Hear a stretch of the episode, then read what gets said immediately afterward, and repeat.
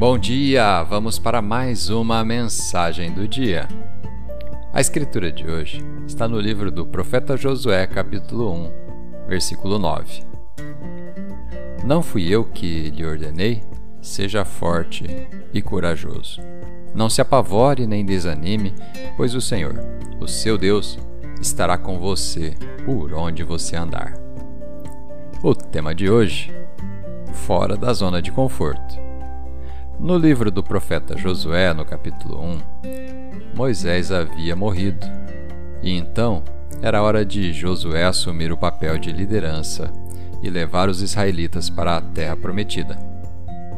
O que Deus havia reservado para ele era sem dúvida assustador.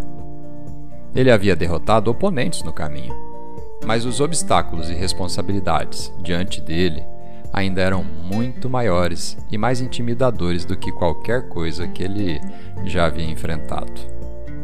E diante daquela situação, Deus estava dizendo: Eu já te capacitei e te preparei para todas as batalhas. Este é o seu tempo. Não tenha medo, eu estou contigo. Para conquistar novos terrenos em sua vida, você não pode ficar na sua zona de conforto. O que Deus tem reservado para você às vezes também vai te assustar, mas tudo bem. O medo vem para todos nós. Mas a peça-chave é dar um passo à frente, apesar do que você sente e apesar do que a sua mente está lhe dizendo. Você já foi equipado para todas as batalhas. Deus está preparando você para ir para um novo nível.